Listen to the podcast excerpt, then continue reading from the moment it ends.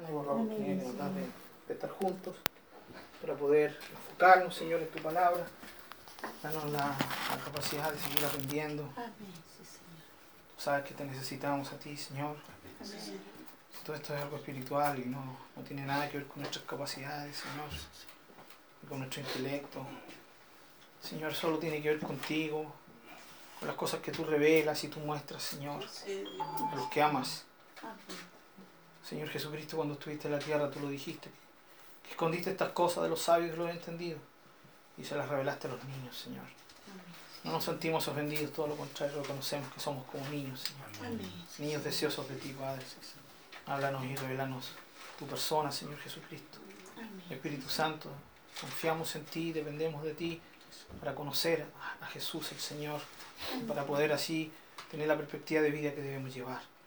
No como la sociedad nos inculca, ni aun como nuestros padres nos inculcaron, ni como la iglesia nos inculca, sino como tú inculcas nuestras vidas, como tú nos, nos diriges, Señor. Queremos aprender a depender de ti en esto, porque solo así seremos realmente gente madura, creceremos y seremos una bendición, un aporte para nuestra iglesia también y para la sociedad y el mundo. En el nombre de Jesús nos quedamos en ti, esperando en ti, confiando en ti. Amén. Amén. Gracias, Señor. Bien, amados, seguimos entonces con nuestro estudio, este estudio de, del libro de Marcos. Hemos estado viendo eh, todo lo que significa el tema de, eh,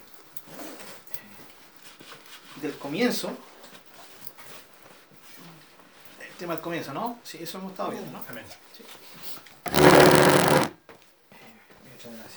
Entonces ahora Marcos capítulo 1, vamos a estar leyendo ahí.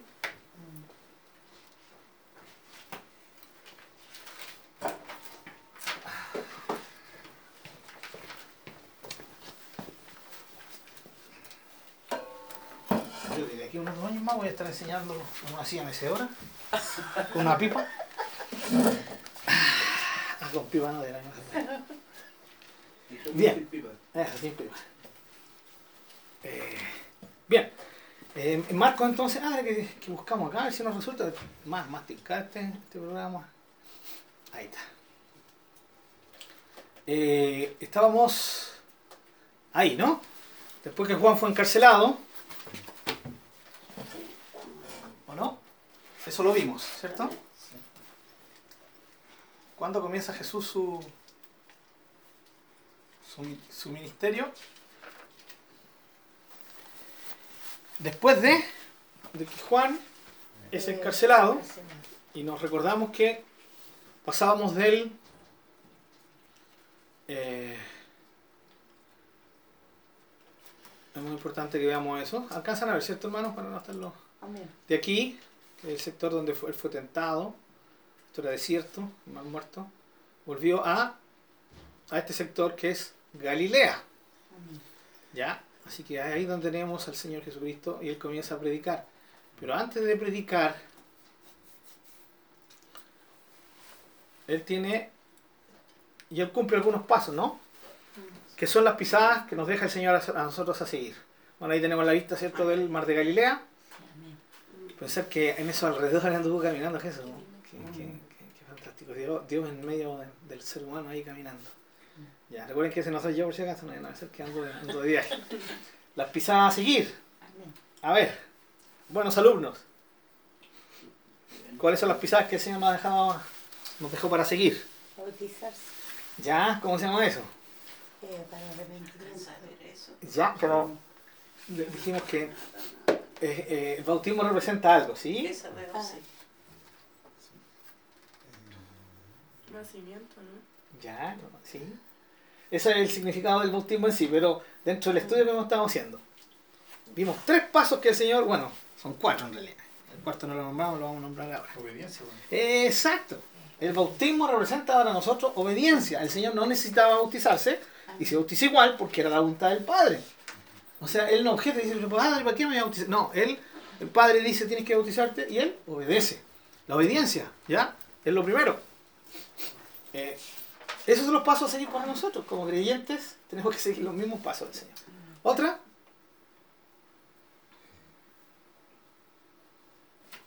Bueno, eh, eh, predicar Ya. el Evangelio.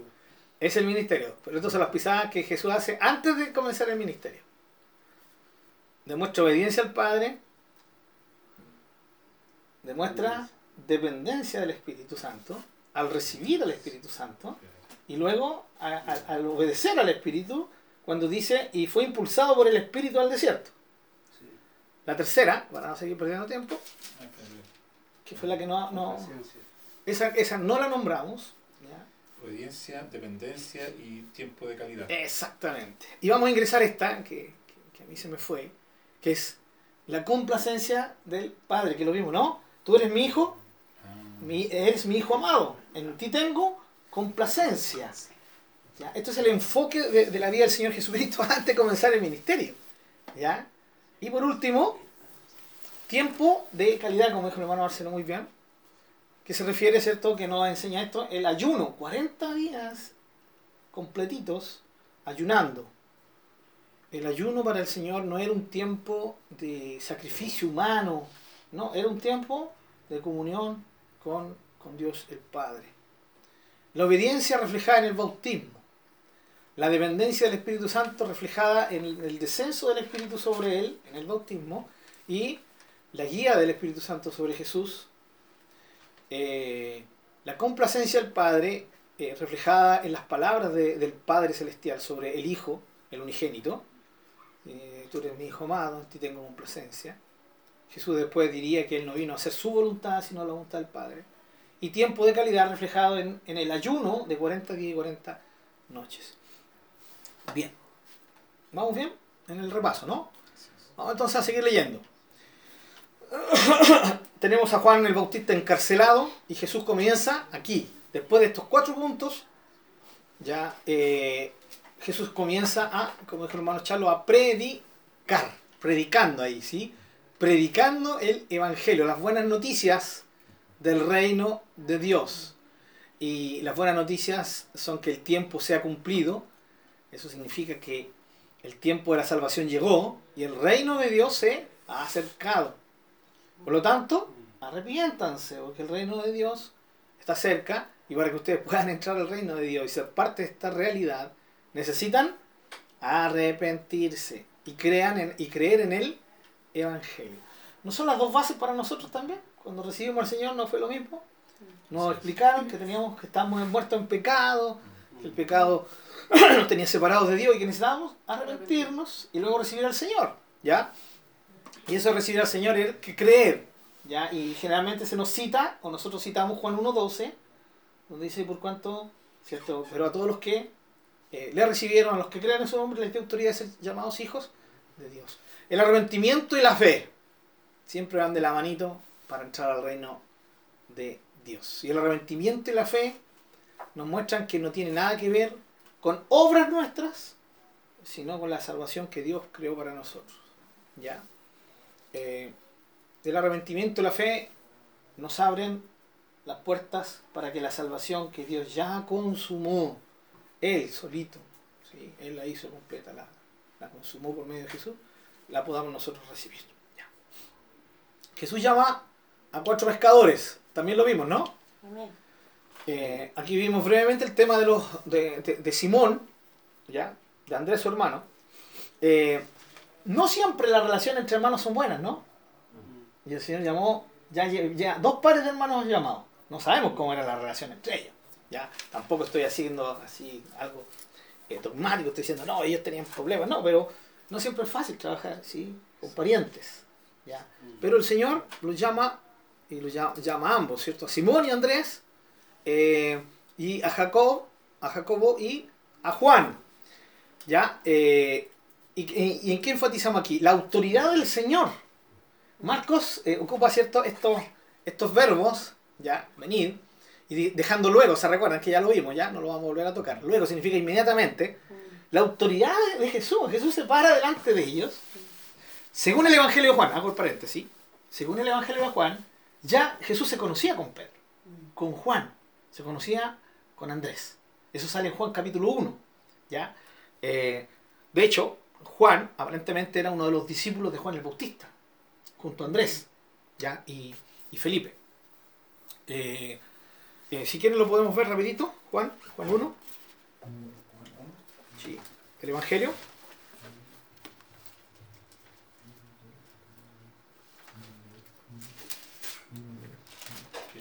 Juan 1, ¿cuánto? 1.35. ¿Primera epístola de Juan? No, no, Evangelio. ¿El Evangelio de Juan? Capítulo 1, versículo 35. ¿Ya? Yo lo voy a leer, ¿ok? El siguiente día, esto después que Jesús fue bautizado y Juan dio testimonio al Cordero de Dios, dice, el siguiente día otra vez Juan estaba, eh, estaba Juan y dos de sus discípulos, ¿ya? Estos eran discípulos de Juan. Y mirando Jesús, que andaba por allí, dijo, he aquí el Cordero de Dios. Por segunda vez Juan el Bautista da testimonio de Jesús. ¿Ya? Le oyeron hablar los dos discípulos y siguieron a Jesús. ¿Ya? Dice, y volviéndose Jesús y viendo que le seguían, les dijo, ¿qué buscan? Ellos le dijeron, rabí, que traducido es maestro. ¿Dónde moras? ¿Dónde vives? les dijo, vengan y vean. Fueron y vieron dónde moraba. Y se quedaron con él aquel día porque era como la hora décima. Ahora, dice, Andrés, hermano de Simón Pedro, era uno de los dos, Ah, ¿ya? Que habían ido, habían oído a Juan y habían seguido a Jesús. ¿Ya? ¿Quién entonces era uno de estos dos? Andrés. A Andrés. Este halló primero a su hermano Simón, Simón Pedro, el hermano de Andrés, y le dijo, hemos hallado al Mesías, que traducido es el Cristo. Y le trajo a Jesús. Y mirándole Jesús, dijo, tú eres Simón, hijo de Jonás. Tú serás llamado Cefas, que quiere decir Pedro. ¿sí? El siguiente día quiso Jesús ir a Galilea y halló a Felipe, ¿ya? y le dijo, sígueme. Y Felipe era de Betesda. ¿ya? Esto es lo que no registra, en este caso, eh, Marcos, ¿ya? Ni Mateo ni, ni Juan. Esto lo registra, ¿ya? Eh, Juan. solamente Juan. Ahora, fíjense que el Señor no llama a Andrés y al otro discípulo el cual no se nombra. Solamente se nombra, se dice que hay dos, ¿no? Mm. Se nombra uno solo, Andrés. Andrés. El otro no se nombra. Por eso se deduce de que como generalmente no, en ese tiempo y hoy día también, uno no es muy autorreferente, ¿no? Entonces Juan no se nombra a sí mismo. Por- lo tanto, como no identifica al segundo apóstol, o sea, al segundo discípulo de Juan el Bautista, se deduce que es Juan, el que estaba también siguiendo a Juan el Bautista junto a Andrés, aparte que eran conocidos, tenían la misma profesión, eran los dos hermanos menores, entonces tenían segun- seguramente un feeling y habían estado siguiendo al señor eh, Bautista, a, a don Juan el Bautista, el tremendo hombre de Dios que estaba siendo utilizado en ese tiempo. Pero cuando oyeron a Juan, ¿cierto? Decir, he ahí el Cordero de Dios. Para ellos inmediatamente en su mentecita significó, este es el Mesías. Entonces dejaron de seguir a Juan y partieron detrás de Jesús. ¿Ya? Entonces eso para que entendamos que ya se conocían. De hecho, Andrés presentó a su hermano Pedro, lo presentó a Jesús. ¿ya? Pero aquí no hay ningún tipo de llamado. Juan está, está, nos está relatando otro momento histórico. Volvemos a Marcos. Ah, sonó buena. Así como terminar punto sonó. Como hubiera estado arreglada. ¿ya? Volvemos entonces aquí, lo tenemos en, en esta parte. Andando junto al mar de Galilea, vio a Simón y a Andrés su hermano, que echaba la red en el mar porque eran pescadores, y Jesús les dijo, vengan en pos de mí y las haré pescadores de hombres. O sea, ya deducimos que Marcos nos está hablando que, de algo que eh, ocurrió específicamente en el llamado que el Señor hace para que sean sus discípulos, pero ya se conocían anteriormente. Ahora, fíjense la, la- la autoridad, ¿o no? Él les dice, síganme. Ellos tenían un trabajo, ¿o no? Sí. Tenían un trabajo, ellos dependían de ese trabajo. Y Jesús viene y dice, síganme, y ellos eh, al instante, dice, o, leja- o dejando luego, que vimos que significaba al instante, le siguieron, dejaron sus labores. Eh, para eso tiene que haber, ellos tendrían que haber sentido, como diríamos nosotros los, los hermanos de este tiempo, ¿no? Sentí un fuego en mi interior, ¿sí? Sentí algo fuerte que mataba, que... ¿Ya? Y, y fue como una voz irresistible, podríamos de- de- decirlo de esa manera, ¿no? Tan irresistible que siguieron. O sea, aquí vemos la autoridad del maestro al llamar a los discípulos. ¿Ya? Eh, tenemos dos manifestaciones de autoridad ya. La primera ma- manifestación de autoridad es predicar. Que el Señor venga y diga, el tiempo se ha cumplido. ¿Sí? ¿Ya? Y crean al Evangelio, arrepiéntanse, es porque él tenía una predicación de autoridad. Ya, esta es la autoridad del rey siervo en Marcos. Recuerden que Marcos está- está- estaba apurado por llegar a este momento, en el momento de acción de Jesús. Y ya lo tenemos inmediatamente en acción, predicando, predicando con autoridad, arrepiéntanse. ¿ya? Muy parecida a la predicación que hacía Juan el Bautista, pero con autoridad mucho más fuerte. ¿ya? La segunda manifestación de autoridad la tenemos aquí, al llamar a discípulos. Un llamado, podríamos, entre comillas, decir, irresistible. ¿ya? O sea, ellos podrían haber dicho no, ¿ya? pero aquí se, se, se conjuga esto maravilloso y misterioso del poder de Dios que nos seduce, que nos atrae hacia Él. Y el tema que la autoridad fue la que uf, envolvió el corazón de estos dos. Y luego dice que más abajito pasó lo mismo con, dos hermanos más, dejando luego sus reales siguieron, el 19. Y pasando de allí un poco más adelante, vio a Jacobo y José Pedro y a Juan su hermano, también ellos en la barca, estaban también trabajando, que revendaban las redes. Y luego los llamó y dejando a su padre Zebedeo en la barca con los jornaleros, le siguieron. Aquí, imagínense, aquí nos implica el llamado de tal autoridad del Señor que ellos dejan a un lado su trabajo y siguen al maestro. Y aquí no solamente dejan al lado su- a su trabajo, sino que también dejan al lado su parentela, a su padre. ¿ya? Era, era el trabajo seguramente, Zebedeo era el dueño del, de, de- de esos barquitos. Exactamente, exactamente. Y en ese tiempo el trabajo familiar era muy fuerte, bueno, hoy día también, ¿ya? Pero en ese tiempo con mayor razón, porque las familias dependían de eso. Sin embargo, Jesús los llama, ¿o no? ¿Y qué, qué- cómo reaccionan ellos? Inmediatamente. De hecho, quiero leerles aquí. eh, está.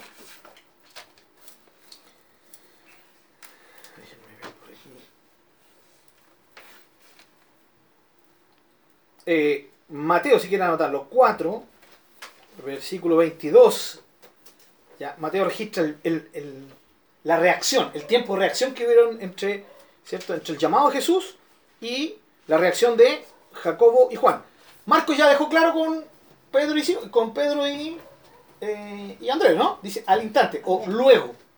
Pero Marcos no habla, no, no, no registra esto, pero sí Mateo. Dice Mateo 4, versículo 22, hablando de, de Jacobo y Juan.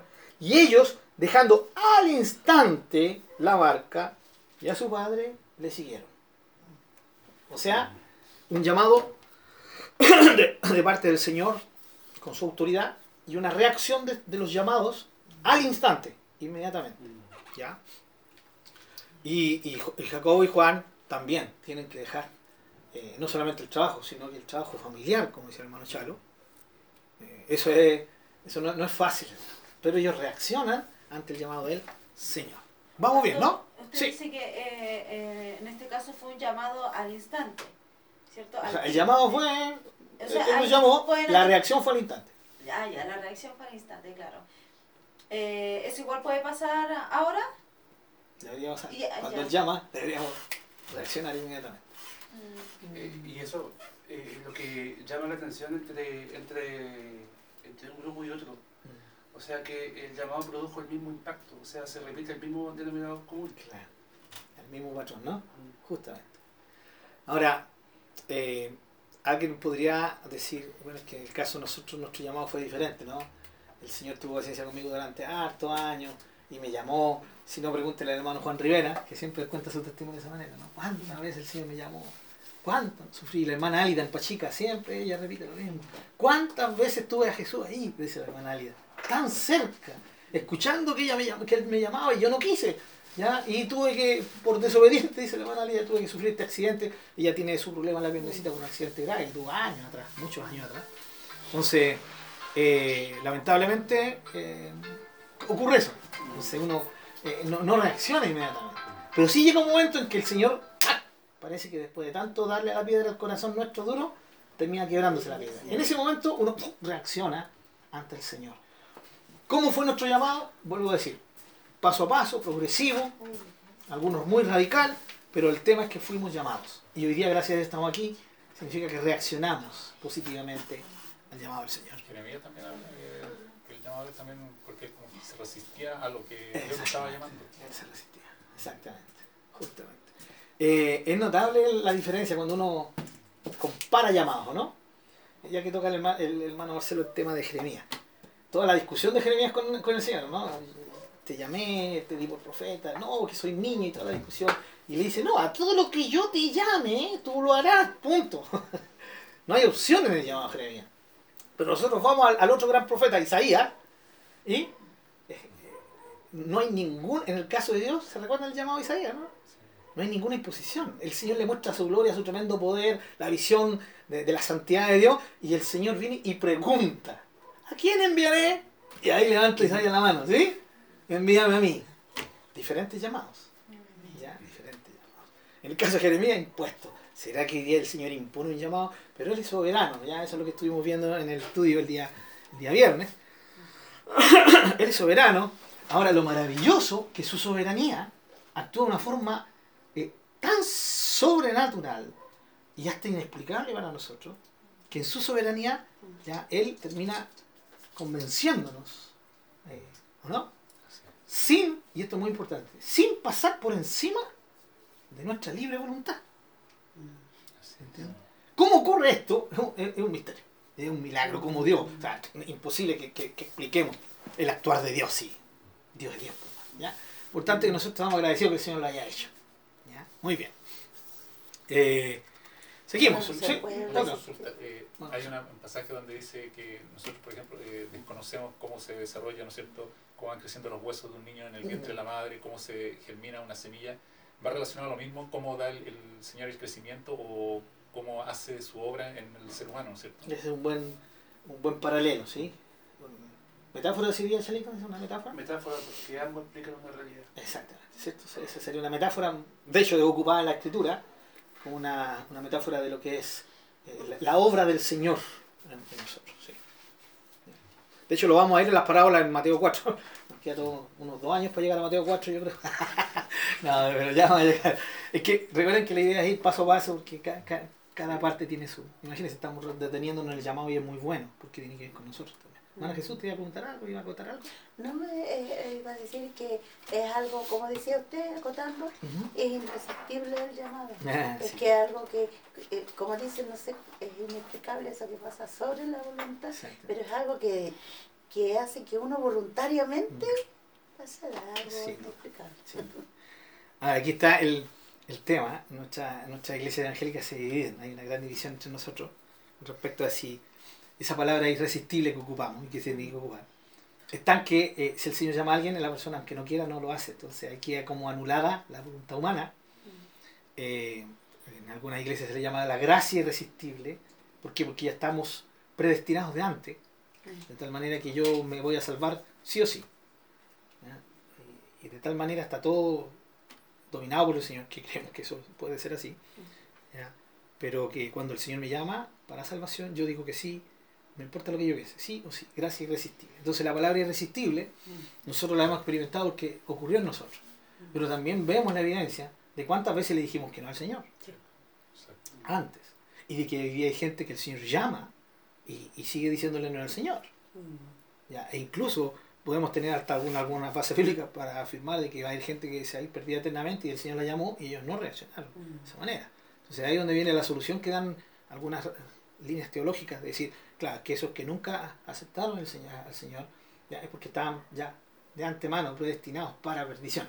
Y es un tema complicado, solamente se los toco porque en algún momento puede salir por ahí. Entonces, para explicar el tema de, de, de- de lo irresistible que es el llamado al Señor. Claro, cuando el Señor nos convence y somos convencidos nosotros, vemos eso, entonces ahí nosotros eh, sencillamente no huyamos. Aquí, ¿qué, ¿qué es lo que hicieron a estos hombres? Le siguieron, nada más. ¿Qué, qué de espectacular en eso? Eh, ¿Qué de asombroso? ¿Qué de aplaudible? No, es que le siguieron tremenda obra, no, no hicieron ninguna, no hicieron nada más que seguir al maestro. Y lo mismo nosotros. ¿Ya?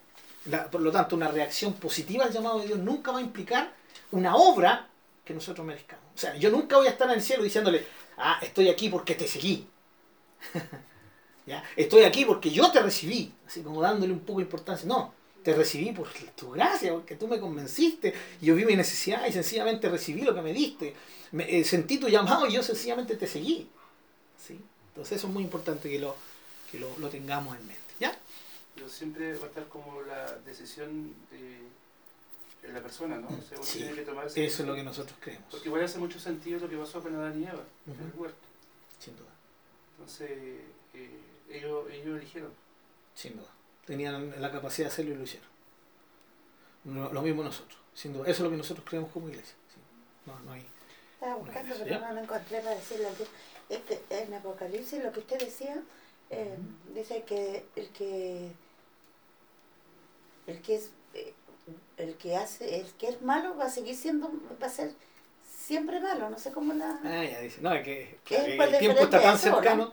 No, no, eso tiene que ver con que está tan, está tan pronta la venida del Señor, de que el que es malo, que, que se sea más malo todavía, ya, ya no, hay, no hay tiempo a estar cambiando de actitud. Esa es por la eso, idea. por eso, ah no, pero que lo había escuchado yo de que decía que eso es lo que decía usted, porque está ya destinado para perdición. No. Por eso decía, por eso le No, preguntaba. claro, no. No, eso, ahí está, el contexto habla claramente que están, están cerca la venida del Señor, Y- ya, que, que es tan inminente que ya no hay tiempo para, para cambiar. ¿entiendes? Es, es, eso- es, es otra figura literaria que se ocupa ahí, ya, para que se entienda la, la urgencia de que nosotros estemos listos y preparados para el Señor. Que es el contexto todo de, de- de todo el Nuevo Testamento, ¿no? Velen, oren, estén preparados, no saben a la hora que, que va a venir el Señor, por lo tanto siempre tienen que estar listos. ¿Estamos listos hoy día en este momento para que el Señor venga? Tenemos que estarlo, ¿ya? Tenemos que estarlo. Pero no, no tiene nada que ver con eso. Ah, lo que, Gracias, Paco. lo- que tocó eh, Charro eh, con respecto al Edén, ¿no es cierto? Eh, o sea, uno puede ver ahí el amor de Dios porque, eh, claro, muchos dicen que para qué creó el árbol de la ciencia del bien y del mal, porque mejor no hizo solamente, pero vemos eh, su amor, pues, que no nos hizo como robots, sino que nos dio con la capacidad de, de escoger y de poder eh, seguirle realmente en amor Sí. y en obediencia. De hecho, la, la, libre de, la libertad de elección es uno de los dones más inmensos que Dios le ha dado a la humanidad. Y de hecho, Dios, Dios se arriesgó, ¿ah? Dios se involucró. eh, y eso no quita que, que, que Él sigue siendo el Dios soberano, porque está todo dentro de su voluntad, pero Él va permitiendo cosas dentro de su voluntad. Porque tiene que hacerlo. Si le dio libertad al hombre, el hombre tiene Claro, que. que una, una de, de las problemáticas que a veces uno enfrenta eh, al momento de que le transmite cierto la palabra de Dios a otra persona es que a veces las personas como excusa dicen, bueno, eh, Dios no es tan bueno, Dios es malo, porque permite que pasen muchas cosas. Exacto. ¿Dónde estuvo Dios? En- y comenzamos como a nombrar los episodios bien tristes de la vida de las personas, entonces, ¿dónde estuvo Dios en eso? Entonces, les cuesta entender esta capacidad que el hombre ha tenido de poder tomar sus propias decisiones. Y sentido. como Mm. consecuencia, ¿cierto? Exacto. asimilar su cosecha. Exactamente. No, de hecho, al ser humano no le gusta que le hagan. en- no quiere entender eso, no le conviene. No. No le conviene decir, pucha, estoy enfermo porque, por mi culpa, no por la culpa de Dios. Eh, no le gusta eh, reconocer que si hay hambre en la tierra no es por culpa de Dios, por culpa del propio ser humano. ¿no? Eh, etcétera. Muy bien. Seguimos entonces el llamado del Señor. Entonces, el Señor llamó a estos, a estos varones, a estos primeros discípulos, discípulos, o sea, seguidores. ¿ya? Seguidores. Todavía no eran denominados, por así decirlo, apóstoles. Eran discípulos. ¿ya? Son los cuatro primeros. Se puede añadir aquí a Felipe, como lo vimos en Juan, ¿ya? que no lo menciona ni Marco, ni, ni, Lucas, ni Mateo, pero lo menciona Juan. ¿ya? Eh, lo otro que hay Juan, cortito, un paréntesis. Juan, el, el, el, no, el, no, no Juan Bautista, el apóstol, que está escribiendo el Evangelio de Juan, ¿cierto? Describe todos esos detalles, ¿no? Del primer encuentro. Entonces uno dice, no le queda otra conclusión que decir, ah, no, este, este tipo fue eh, testigo de eso. Entonces ahí con mayor, eh, hay otro punto que favorece el hecho de que el otro discípulo, que no es nombrado en Juan, sea el propio Juan. ¿Sí? De hecho, Juan nunca se nombra a sí mismo como Juan. Ya en algunas partes se menciona como el discípulo que amaba a Jesús, al que amaba a Jesús, ¿cierto? Pero nunca haciendo una autorreferencia directa. Son detallitos que uno llega a concluir de que el otro discípulo, el desconocido, el no nombrado en Juan, sea Juan. Por lo tanto, Andrés y Juan, Andrés y Juan eran discípulos antes de, de Juan el Bautista, y cuando escucharon hablar a, a- a Juan y dar testimonio de Jesús, siguieron a, a Jesús. Voluntariamente. Pero el Señor no los llama, los siguen nomás. Sí. Todo maestro tenía la libertad de dejar que lo siguieran. Pero ahora Jesús se enfoca en ellos y Él les dice, síganme. Síganme con un propósito. Les voy a hacer pescadores de hombres.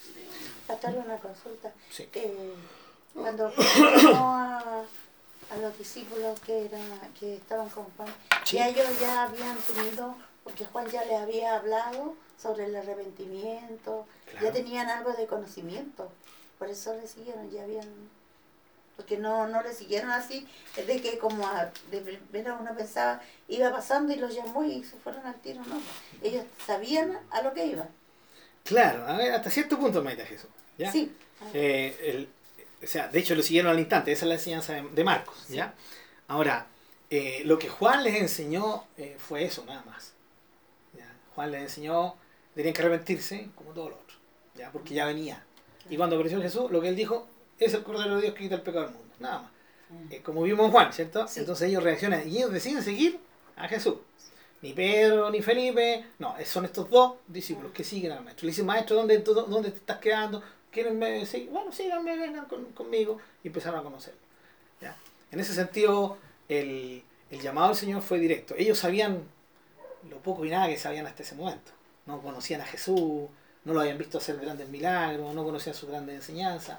Todo eso parte de aquí, de lo- de la- del evento de Marcos. Entonces, ¿Sí? como en este tiempo igual a veces uno le habla lo principal a las personas y, Claro. y deciden seguir eh, el evangelio como seguir Claro. Hay gente que, que y lo sigue sabiendo, claro, hay gente que, que, que conoce al Señor, ¿ya?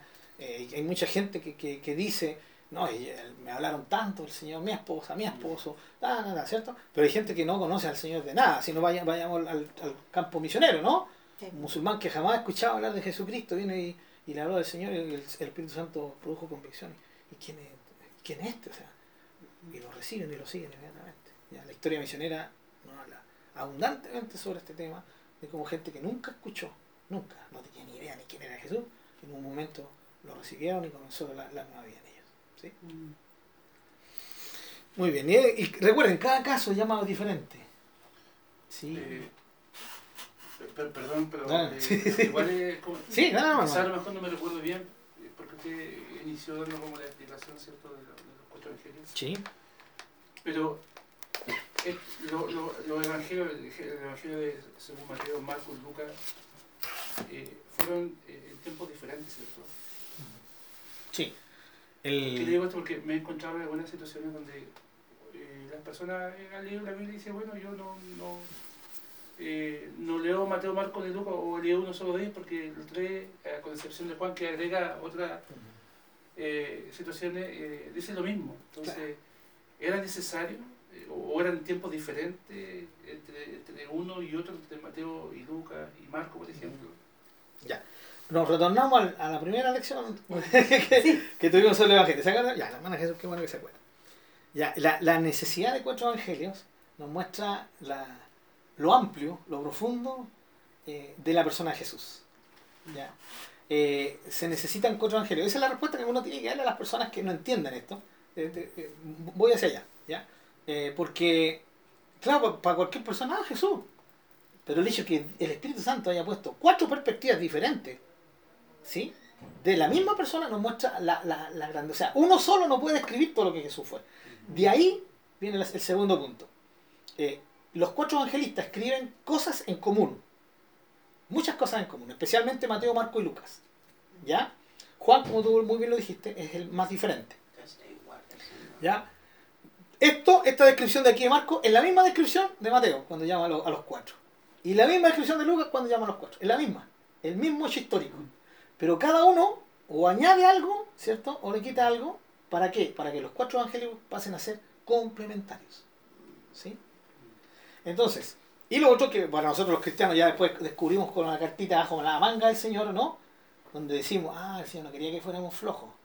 Entonces, el cristiano tiene que leer los tres y los cuatro evangelios para tener un concepto completo del Señor Jesús. Claro, por- porque eso lo digo, porque, bueno, eh, me Sí, eh, sin las especificaciones que hemos eh, estado aprendiendo este último tiempo, creo que uno no nota la diferencia entre uno y otro, ni el complemento que, que, que significa entre uno y otro.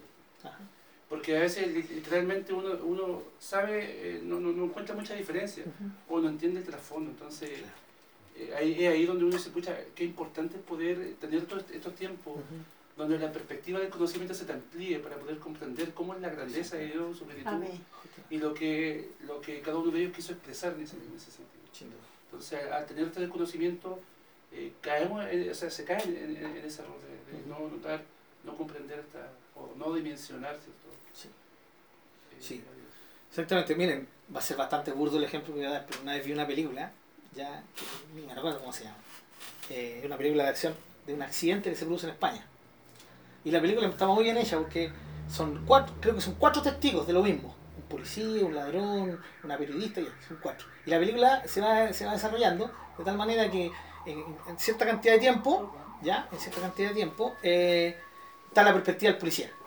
Después meten la, perspectiva del, del otro y después la perspectiva del otro. O sea, los cuatro tienen una perspectiva diferente del mismo evento. Son complementarios, tienen cosas en común, pero tienen cosas que son muy diferentes porque tienen una visión muy diferente del otro.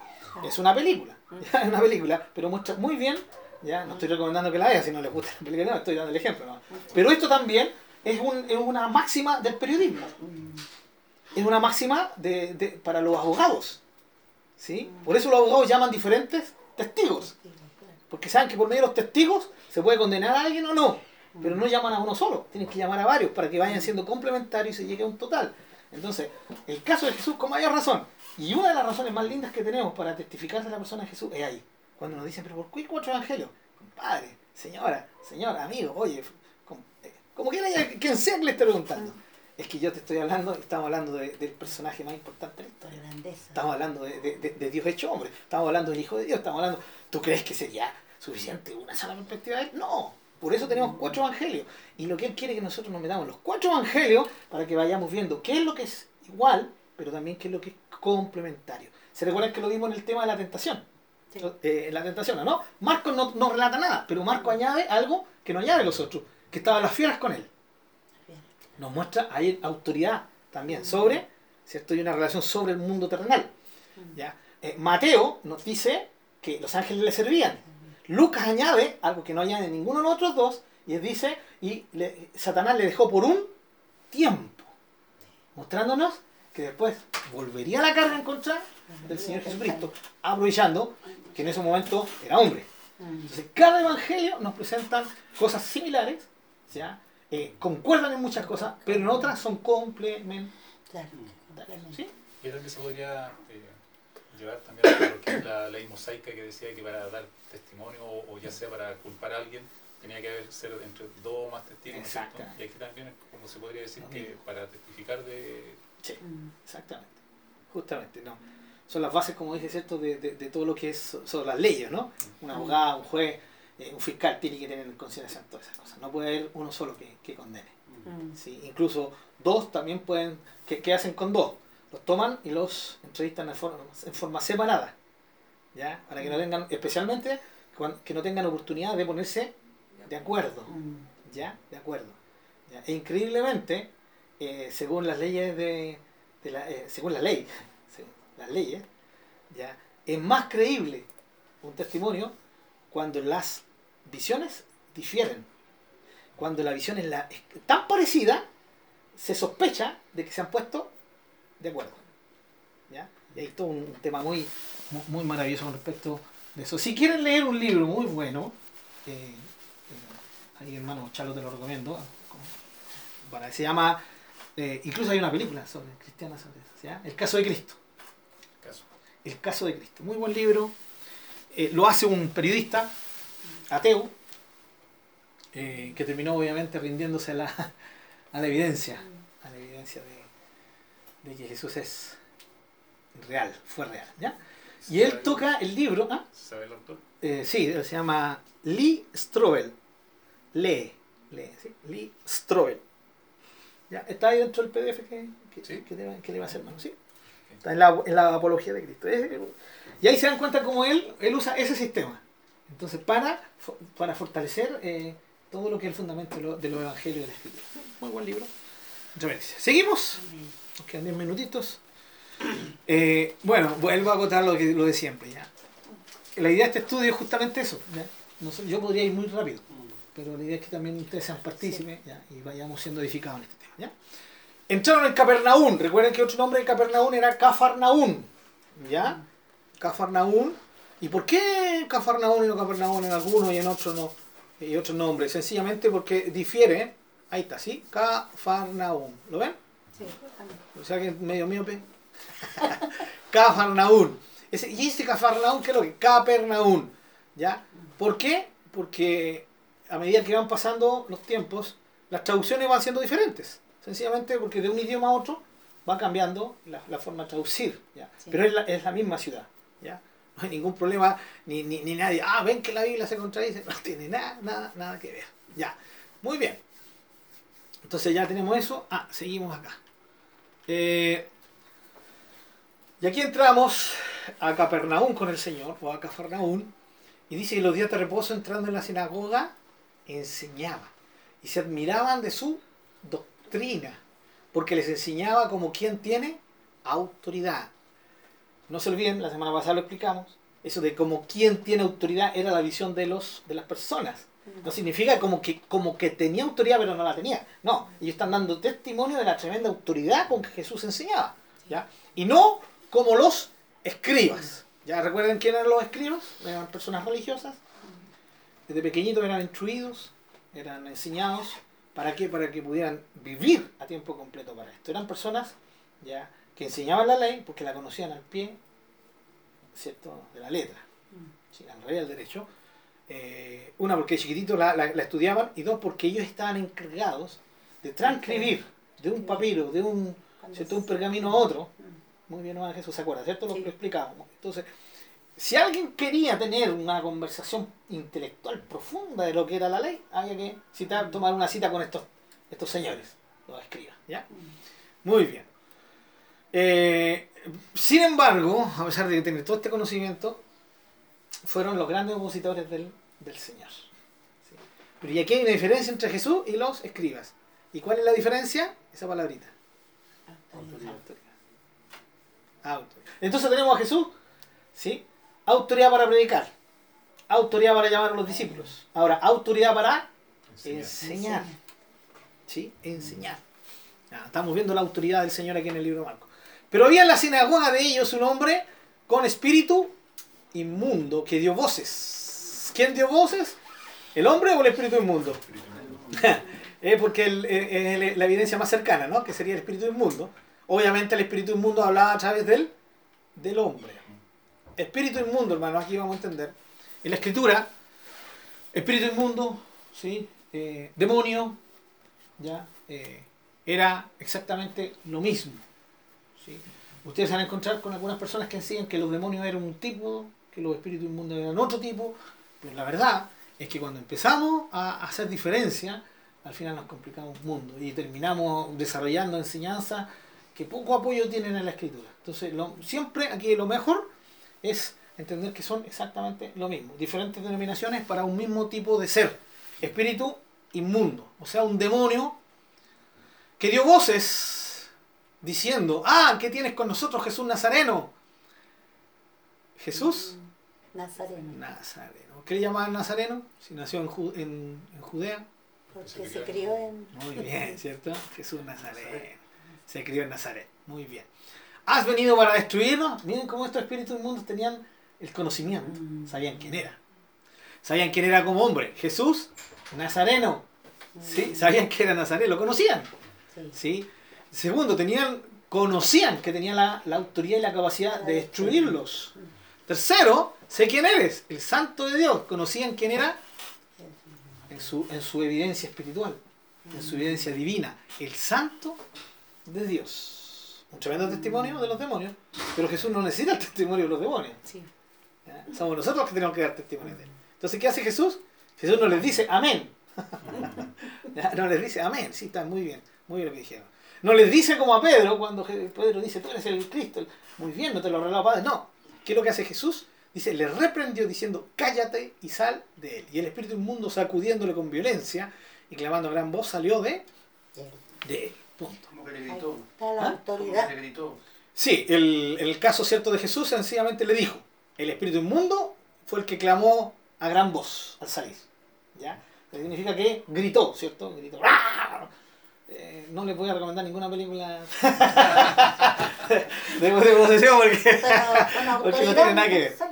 Sí, no, no, la, la autoridad está aquí. No, lo que estamos viendo es esto, clamando a gran voz. ¿Sí? Ah. Eh, Esto es muy importante, ¿ya? Eh, clamando a gran voz no dice que el Señor clamó a gran voz y dijo, cállate y sal de él, ¿no?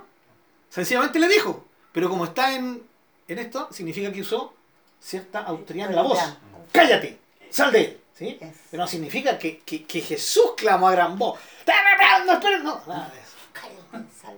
Porque, ¿ya? Eso lo hacemos nosotros. Eh, nosotros cuando- ponemos harto. Como harto, cuando sí. a veces uno usa autoridad con el perro, perdonando la manera de expresar. Pero el perro, ¡sale! ¿Y el Exacto. perro sale? Exacto. Claro, le dice, sale, sale. Ah.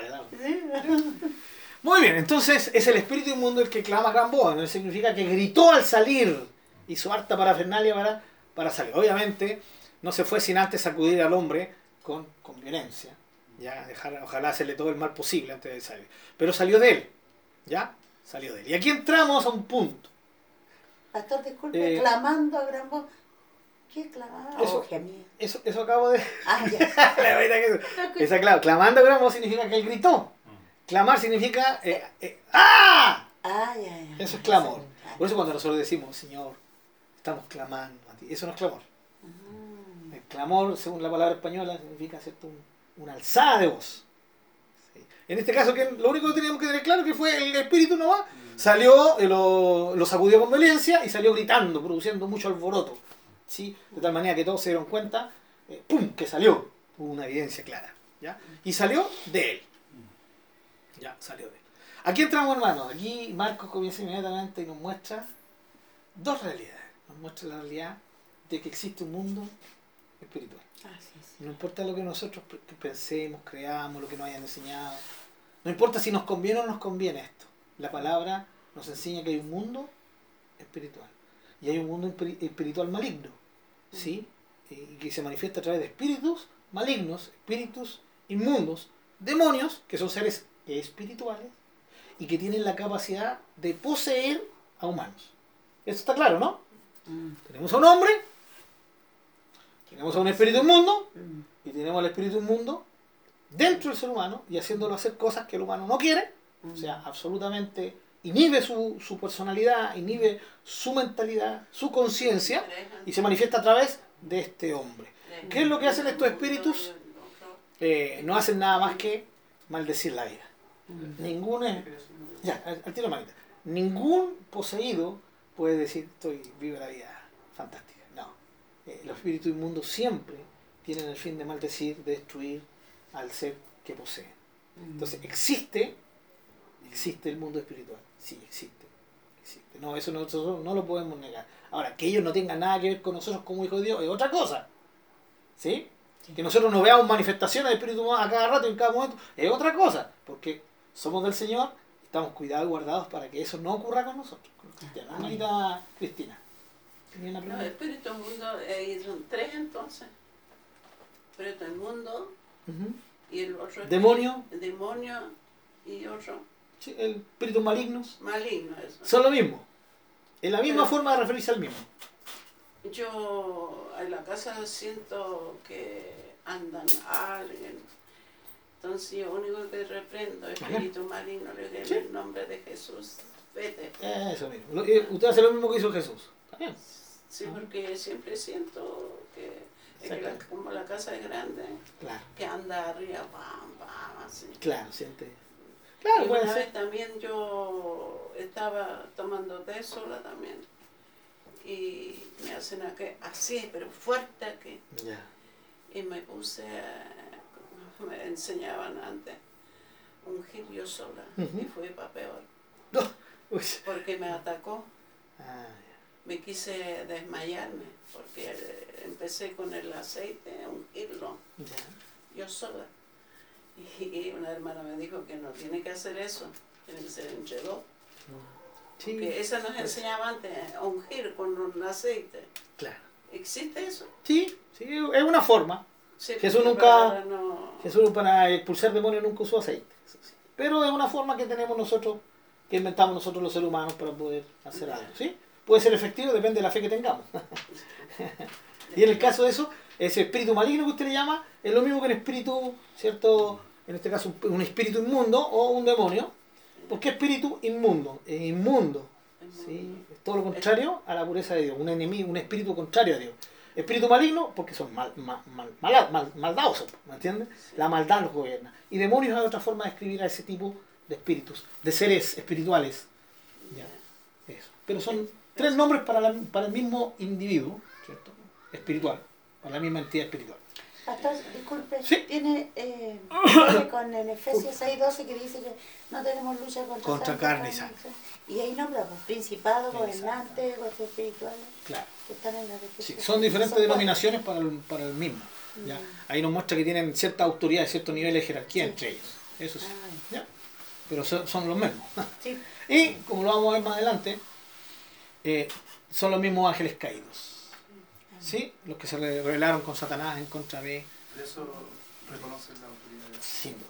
la. Entonces vamos a tener que terminar aquí. Nos quedamos con esto, que existe el mundo espiritual, ¿sí? Y que aquí Marco no tiene ningún problema, de- directamente lo, lo menciona. Dice, existe.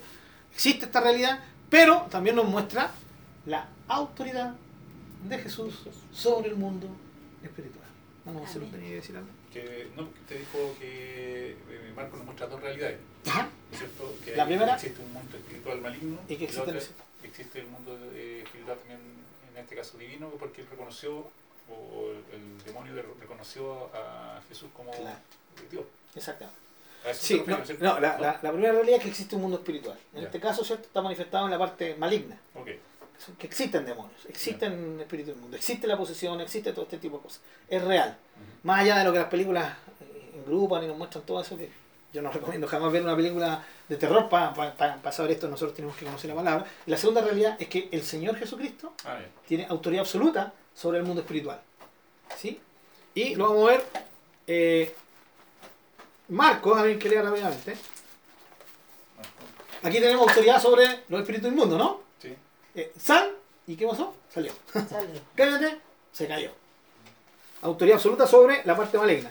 Y un poquito más, más arriba, ¿ya? Eh, capítulo 1, versículo 13, que lo lea alguien, por favor.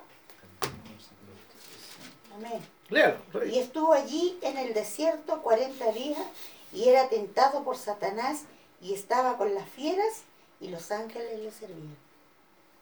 Está clarito, ¿no?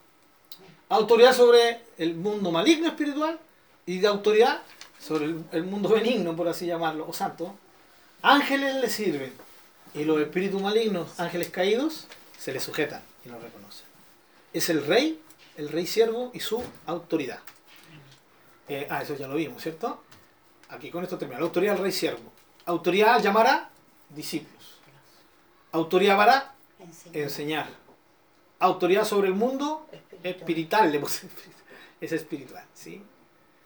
Ya, hasta ahí vamos a llegar. El- la otra autoridad la vamos a Aquí, aquí me faltó una autoridad para predicar, ¿ya? Pero eso lo pueden poner ustedes. Esa es la primera. Claro, la primera, autoridad para predicar, autoridad para llamar discípulos, autoridad para enseñar, autoridad sobre el mundo espiritual. Bien. Ah, sí. No hay problema. Esos tres. El, el cuarto todavía no lo vemos, ¿ya? O todavía no lo manifiesta Marcos.